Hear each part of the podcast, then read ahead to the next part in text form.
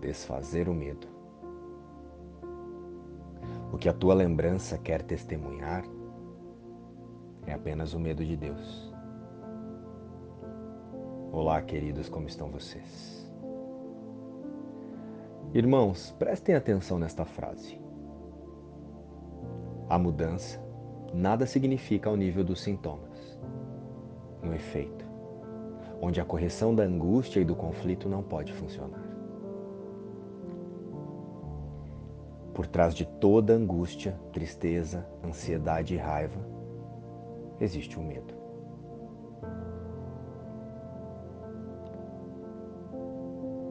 Você pode não conhecer o que você pensa, mas é impossível o corpo experimentar alguma reação sem um comando seu.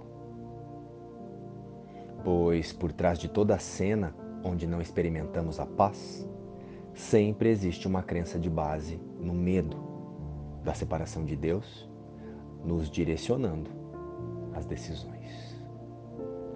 E uma vez que tenhamos aceitado isso, que em toda escolha no mundo estamos buscando um substituto para o amor de Deus, compreenderemos que a correção verdadeira de nossos desafios ocorre no nível da mente. A partir de então, passamos a observar as nossas emoções e as suas intensidades, apenas para nos relembrar que estamos nos imaginando de forma equivocada. E podemos começar questionando as nossas exigências em relação ao mundo e em relação aos outros por que temos os sentimentos de ataque. E a raiva, por exemplo. A pessoa raivosa, ainda que possa parecer dura, firme e alguém que impõe respeito por onde passa, no fundo é um ser morrendo de medo. O medo surge da falta de identificação com a nossa verdadeira realidade, a espiritual.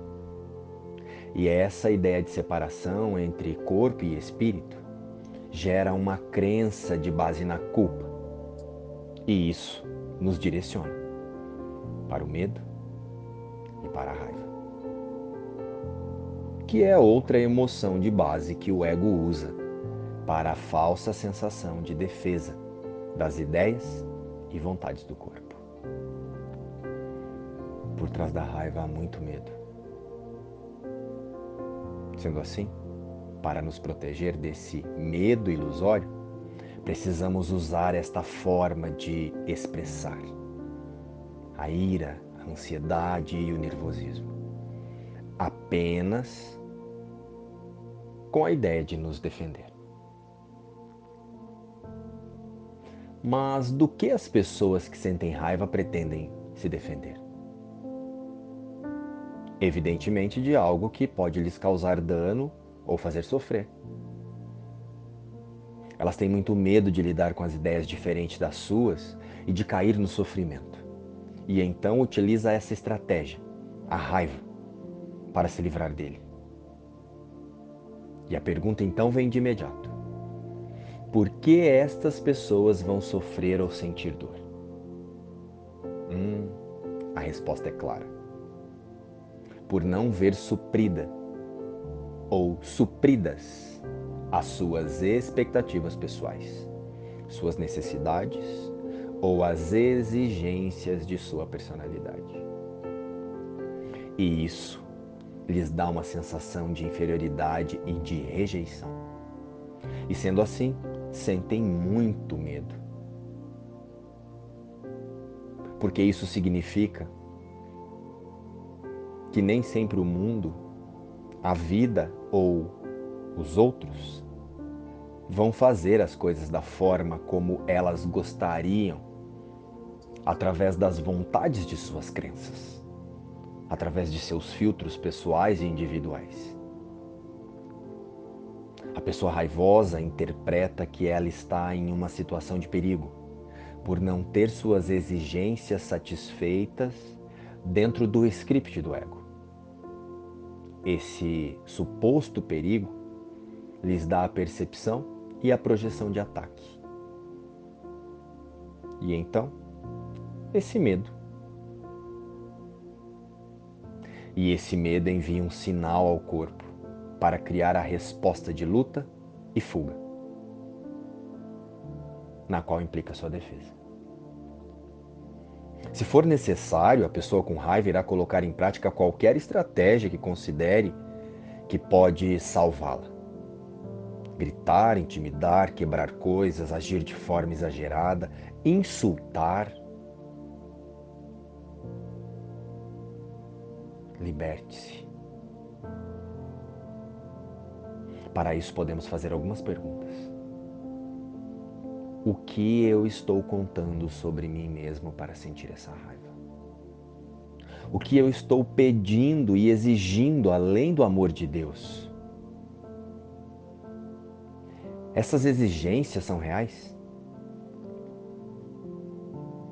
Elas me reconectam com o Espírito Santo que eu sou unido aos meus irmãos? As pessoas podem agir como quiserem e fazer suas escolhas assim como eu posso fazer as minhas? Ou tem que sucumbir aos meus desejos? Podemos fazer essas perguntas a nós mesmos até encontrarmos as nossas exigências irreais e egoístas. E com isso, percebermos a irrealidade por trás de cada uma delas e através disso escolher novamente e decidir se temos que mudá-las ou não. Podemos escolher com o Espírito Santo. Questione-se e perceba que você já não precisa de tudo isso de que acredita precisar. Todas as coisas na forma são lições que Deus quer que aprendamos. E assim, escolhemos aprender as suas lições e esquecer as nossas. Entendido isso verdadeiramente, estaremos livres dos desejos do nosso padrão mental egóico de controle e separação.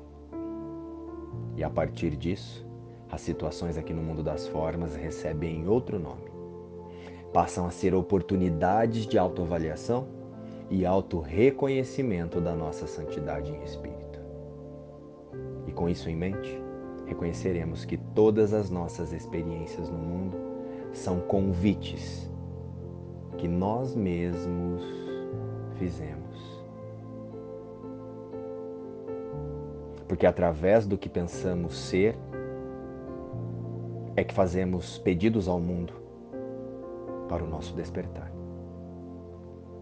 Em verdade, a única realidade que todos nós buscamos, mesmo que pareça ser de forma inconsciente,